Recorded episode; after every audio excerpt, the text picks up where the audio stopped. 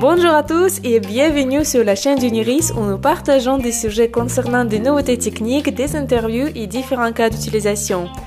Nous débutons une série d'émissions relatives à des actualités techniques, récentes ou passées, pour approfondir certains détails et voir comment Uniris répond à des problèmes déjà existants dans les réseaux décentralisés et blockchain. Et pour cette première discussion, j'ai comme invité le responsable technique du réseau Uniris, Samuel. Bonjour. Bonjour. Il y a quelques mois, tu as écrit ces articles concernant les sites décentralisés et comment Uniris a développé cela. Peux-tu nous décrire sur le sujet et son contexte? Quand on a écrit ces articles, euh, c'était en lien avec un, travail de recherche de 4 ans sur blockchain qui est vraiment scalable, euh, et, et, qui et qui consomme pas beaucoup d'énergie. Donc, quand on a débuté dans la dans le développement euh, de ce réseau alpha, euh, on a cherché un cas d'utilisation qui serait unique, qui serait innovant et qui permettrait d'apporter une solution vraiment décentralisée. Donc l'idée a été de pouvoir héberger du contenu comme un site web et donc on a voulu héberger euh, le site web d'Uniris sur notre blockchain. Donc en fait ça ça demande vraiment euh, des capacités très intéressantes euh, qui permettent de délivrer n'importe quel type de contenu. Donc on est capable de délivrer de, du hosting de d'informations, de, faire de, de, la récompense, de faire un système de licence. Et c'est pour ça que, que Uniris est vraiment idéal dans ce sens-là parce qu'il permet vraiment de, de décentraliser toutes ces choses tout en gardant la sécurité de la blockchain. Merci Samuel. Et pour euh, ceux qui ne connaissent pas, euh, peux-tu nous dire qu'est-ce que c'est un site web décentralisé et euh, en quoi ça change d'un site traditionnel? Alors oui, donc en fait un site décentralisé, c'est un site où il n'y a pas de, de, de partie tierce qui contrôle l'information et qui contrôle la délivrance de l'information, qui veut dire que c'est basé sur un réseau de pair à pair. Euh, donc différents ordinateurs peuvent peuvent communiquer ensemble et, et héberger de l'information. Et il n'y a plus d'autorité centrale qui, qui décide de délivrer de l'information ou non. Par exemple, actuellement, si tu veux créer un site web, tu, tu vas acheter un nom de domaine, acheter un, un, un abonnement ou un serveur euh, chez un hébergeur qui lui va te fournir en fait un, petit ordinateur où tu vas pouvoir mettre des fichiers dedans. Et donc le jour où cet hébergeur ferme l'accès tu, n'auras pas accès à ton site web. En fait l'idée d'avoir un site décentralisé c'est vraiment dans cette logique de décentralisation de ne plus dépendre d'une entité pour euh, accéder à une information. Et donc le site décentralisé permet de faire cela. Et est-ce qu'il existe des sites hébergés sur une blockchain? Sites sur blockchain, pas vraiment. Qui existe actuellement, c'est tout ce qui est hébergement euh, de manière euh, distribuée ou décentralisée. C'est-à-dire qu'on a des solutions comme euh, IPFS, ZeroNet, d'autres systèmes de stockage comme Storj, Filecoin ou même des blockchains comme iOS où on, peut stocker du contenu, mais pas vraiment. C'est pas vraiment destiné pour un, pour un cas d'usage assez global et ça ne prend pas en compte l'avantage de la sécurité de la blockchain. Par exemple, si on prend le cas de IPFS, qui est vraiment un système vraiment bien connu, décentralisé, c'est pas basé sur une blockchain, c'est utilisé par des blockchains pour stocker du contenu, euh, mais en fait, on n'a pas l'assurance que l'information elle est stockée. Et aussi, il y a, tout un système autour de, l'accès à ces informations qui, peut être compliqué. On a d'autres systèmes qui se basent un peu sur euh, les réseaux BitTorrent ou Bitcoin, mais euh, mais il y a un problème de, de censure ou d'accès utilisateur, c'est très difficile accès. On a d'autres applications qui servent à l'hébergement de, de fichiers en eux-mêmes, comme on peut avoir du cloud pour stocker nos photos. Mais voilà, encore, c'est c'est pas vraiment euh, adapté à cela. Et, euh, et donc, il n'y a pas actuellement de solution blockchain qui permet de délivrer de manière euh, facile et performante euh, l'hébergement de, de contenu ou de, ou de sites web. Ah, donc, c'est une solution facile. Et est-ce qu'on peut l'utiliser maintenant? La blockchain d'Uniris sera disponible de manière publique euh, lors de sa sortie, lors de la sortie de son mainnet, qui devrait arriver en juin. Et donc, à partir de ce moment-là, oui, on serait capable d'héberger euh, euh, des sites web, n'importe quel type de contenu. Et il y a certains aspects qui sont intéressants dans notre réseau qui, vont permettre de faciliter ça. Et comment cela fonctionne pour héberger du contenu? Dans un réseau décentralisé et peer-to-peer, en fait, le, le réseau est composé de plusieurs ordinateurs qui communiquent entre eux, et donc l'information va être stockée chez ces ordinateurs. Dans les systèmes blockchain traditionnels, l'information est stockée partout, sur tous les nœuds qui participent à ce réseau. Le problème, c'est que cela n'est pas très euh, bon en termes de scalabilité en termes de performance, parce que l'information est stockée partout et demande des validations partout. Nous, ce qu'on a, c'est qu'on a développé une, approche qui s'appelle le sharding, euh, qui permet euh, de, stocker des informations de manière minime sur, juste un petit ensemble de nœuds. Ce qui veut dire que tous les participants au réseau n'ont pas besoin de stocker toutes les informations, ce qui permet d'alléger euh, les temps de réponse, les temps de validation et les capacités de stockage. Par exemple. Et c'est ce qui permet voilà une, une fluidité du réseau qui n'est pas euh, présente actuellement sur euh, les blockchains traditionnels. Dans ton article, tu parles de transaction chain. Et est-ce qu'il y a un lien avec cela ou c'est autre chose? Ce que Uniris a développé, un nouveau concept qui s'appelle les transaction chains, ce sont en fait, si on prend les blockchains traditionnels, ça fonctionne avec des blocs. Des blocs contiennent un ensemble de transactions. Et le problème, c'est que ces blocs, ils ont, ils ont une taille, ils ont des temps de validation euh, vraiment précis, et donc ça, ça crée de la congestion, ça crée des, des, des, des problèmes de performance, euh, de scalabilité. S'il y a beaucoup de transactions qui arrivent en même temps, ça peut mettre du temps. Euh, alors, ce que Uniris a fait, c'est qu'ils ont réduit en fait le concept du bloc à sa manière vraiment la plus à son concept vraiment le plus unitaire qui est la transaction. C'est-à-dire que au lieu d'avoir des blocs qui se chaînent, qui contiennent même des transactions, on a juste des transactions qui se chaînent. Donc on, pourrait avoir euh, une transaction pour un site web, une transaction pour faire un, transfert d'argent, on pourrait avoir une transaction qui va générer euh, un smart contract. Et ça en fait pour pourrait être dans des chaînes dédiées, ce qui permet que ces chaînes en fait ne seront pas stockées euh, partout de la même manière, elles ne seront pas validées l'une après l'autre, mais pourront être validées en même temps de manière distribuée. Et c'est ce qui fait la force un peu de la transaction chain. Euh, c'est par sa scalabilité et c'est par sa sécurité également parce que on permet en fait de réduire le, le risque d'attaque pour faire une transaction malveillante.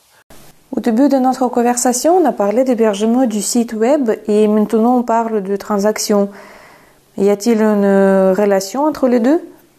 Alors, on appelle transaction dans un, dans un réseau blockchain, par exemple, tout type d'opération que l'on souhaite effectuer dans ce réseau. Dans le sens qu'une transaction, c'est quelque chose qui est, qui est, qui est fait d'une telle manière euh, euh, atomique, ce qui veut dire qu'on ne peut pas l'annuler après une transaction et sont un ensemble d'opérations qui sont effectuées dans un, dans un ensemble bien donné. Et c'est soit ces opérations passent, soit elles ne passent pas. C'est pour ça qu'on appelle ça des transactions.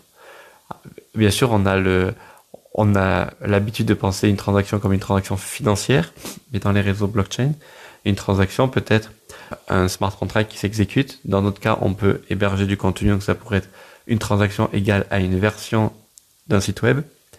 Euh, et donc on pourrait avoir différents types de transactions. Pour, dans, sur le réseau Uniris, on a, on a des, des transactions par exemple de type pour gérer des identités digitales, des transactions pour faire des transferts de ressources, de, de tokens, de crypto-monnaies, pour héberger du contenu. Voilà, il, y a, il y a différents types de transactions possibles. C'est pour cela et donc euh, le site web pourrait et peut en faire euh, partie. Et est-ce qu'il y a d'autres cas d'utilisation? Alors oui, il y a, y a, beaucoup d'autres cas d'utilisation, comme j'en ai parlé avant, de l'identité digitale, des smart contracts. On a la possibilité d'avoir des, des oracles intégrés pour récupérer de l'information externe, externe à la blockchain. Mais une chose importante avec, euh, avec les contenus qu'on peut héberger euh, euh, de manière décentralisée, comme des sites web, un autre cas que le site web, c'est en fait tout ce qui va être hébergement de données. Et, ça, c'est vraiment intéressant, par exemple, si on prend les communautés open source de développeurs qui se basent sur des, sur des réseaux pour délivrer de l'information, qui est euh, géolocalisé pour avoir rapidement une information comme des, des scripts pour faire des sites web, pour faire des, des jolies animations, faire des jolies images, etc. Cependant, tous ces systèmes-là, actuellement, ils sont centralisés. Et, ils se basent sur une infrastructure vraiment privée. Imagine une plateforme où on peut délivrer n'importe quel type de ressources qui est décentralisée sur une blockchain et qui est visible, accessible euh, à travers le monde, rapide et très sécurisé. Donc voilà, Uniris l'a fait par exemple via les sites web, mais on pourrait avoir d'autres types d'état d'esprit avec tout ce qui est open source. Dire que puisque les projets open source principalement sont gratuits, la récompense ou si on veut être généreux envers les développeurs, actuellement, ça se passe via PayPal ou parfois dans les, dans les repositories de, de code, on peut voir des adresses Bitcoin, etc. Avec l'utilisation des transaction chains directement dans le réseau, on pourrait dire que une ressource, un site web, un fichier JavaScript, un fichier CSS, une image, peut avoir sa propre identité décentralisée et donc peut recevoir des fonds. Et, donc de cette façon, on peut facilement envoyer et récompenser n'importe quel euh, type de ressources. Si par exemple j'ai envie de récompenser euh, le site web d'Uniris, j'ai juste à faire une, transaction, une transaction financière vers ce site et ce site recevra de l'argent de la même manière que si je crée une nouvelle image ou un script euh, qui, est, qui, est, très intéressant, les, les, personnes seraient capables de me récompenser en simplement envoyant une transaction vers l'adresse de cette ressource. Et en fait, il y a plein d'autres cas d'utilisation. On pourrait appliquer cela à, tout ce qui est licence, par exemple, tout ce qui est stock de photos. On pourrait héberger une photo comme une transaction. Et donc, on pourrait vraiment récompenser cette photo en fournissant des systèmes de licence. Et donc ça, ça pourrait être très bien supporté par le réseau Uniris et par ces transactions, tout en apportant un haut niveau de sécurité, cryptographie, avec de l'unification dans la, dans la manière de gérer tout cela et, de manière très simple d'utilisation. Il y a quelque temps, j'ai créé un blog et euh, il se fait attaquer et j'ai perdu toutes mes données. Est-ce que j'aurais eu ce problème si je l'avais hébergé sur le réseau Uniris?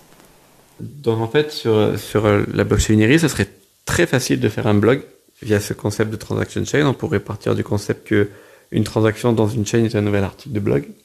Et donc, une interface graphique aurait juste besoin de parcourir cette chaîne-là pour euh, récupérer tous les articles et l'afficher. Qui est, ce qui est déjà très intéressant en matière de coût, en matière de maintenance et en matière de, de transparence, mais aussi au niveau sécurité. Euh, ce qui est bien, c'est que, c'est que le réseau Uniris, en fait, se base sur un concept qui, qui, qui s'appelle la distribution hypergéométrique, qui permet, en fait, euh, de supporter un risque de 10 puissance moins 9 ce qui, ce qui signifie que, que, fait, il y a vraiment très, très, très, très peu de chances qu'une transaction ne soit pas validée ou qu'un contenu soit falsifié, dans le sens que euh, on est capable de supporter jusqu'à plus de 90% d'activités malicieuses dans le réseau. C'est au-delà des standards blockchain actuels et au-delà des standards euh, militaires et aérospatiales. Et en plus, vu qu'on a ce système de, de réplication vraiment euh, avec ce sharding qui est qui est vraiment sécurisé de manière géographique également, c'est-à-dire que on va s'assurer que que euh, en cas de désastre, en cas de sinistre, les données en fait seront toujours disponibles, peu importe l'endroit. C'est pour ça qu'on le on le répartit de manière euh, géographique également, et pas que stocké que en France ou en Europe ou aux États-Unis. On va vraiment le distribuer à travers le monde à partir du moment où on a des, des nœuds qui sont à travers le monde. Et donc, ça permettrait d'éviter euh, beaucoup de systèmes de, de hack, par exemple. Ça me fait penser à comment on peut vérifier qu'un euh, site est basé sur une blockchain. Alors, sur, euh, sur l'article de blog, ce que j'ai écrit, en fait, j'ai écrit une autre, un deuxième article, en fait, où c'était plus dédié sur la technique, comment c'est implémenté dans le cas réel. Et par exemple, euh, pour, euh, pour s'assurer que les choses marchaient bien, on a fait deux sites. On a fait un site principal qui était principalement basé sur un système euh, centralisé, et une autre version qui était sur un système décentralisé. Et donc, on avait une adresse particulière qui était blockchain.uniris.io, où, là, en fait, c'était un, site qui était directement mis sur la blockchain. avec dessus, on avait une sorte de, une sorte de bannière pour dire ce site est hébergé sur euh, la blockchain Uniris. Voici le lien de l'adresse. Et donc, quand on clique sur ce lien, on arrive à l'explorer de la blockchain à cette transaction en particulier et donc on peut voir le contenu de cette page HTML. Si l'on veut vérifier que c'est pareil, il suffit par exemple juste de récupérer le contenu, le contenu de la page web qu'on est en train de visiter, le comparer avec le contenu qu'il y a sur la transaction et on peut vérifier que c'est le même contenu. Euh, aussi, on a tout un mécanisme derrière euh, qui va s'assurer que, avec un nom de domaine, on est capable de récupérer une transaction particulière. Donc le navigateur en fait va faire quelque chose de manière transparente pour pouvoir euh, récupérer l'information sur la blockchain et le rendre à l'utilisateur sans pour autant que, l'utilisateur s'en rende compte.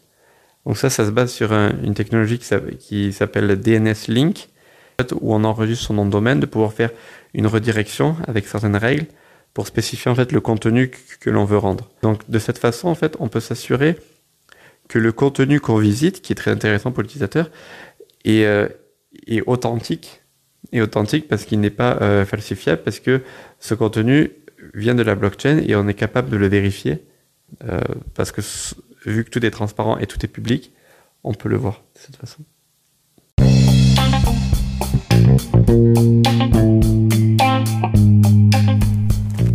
Merci pour cette discussion, pour euh, toutes les détails partagés. Je pense qu'on a tous hâte d'essayer cela. N'oubliez pas d'aller sur le site web uniris.io et de s'abonner à la newsletter pour ne manquer aucune nouveauté. Et si vous écoutez cette émission sur Apple Podcast, merci de la noter pour qu'elle soit visible pour le plus grand nombre. À bientôt!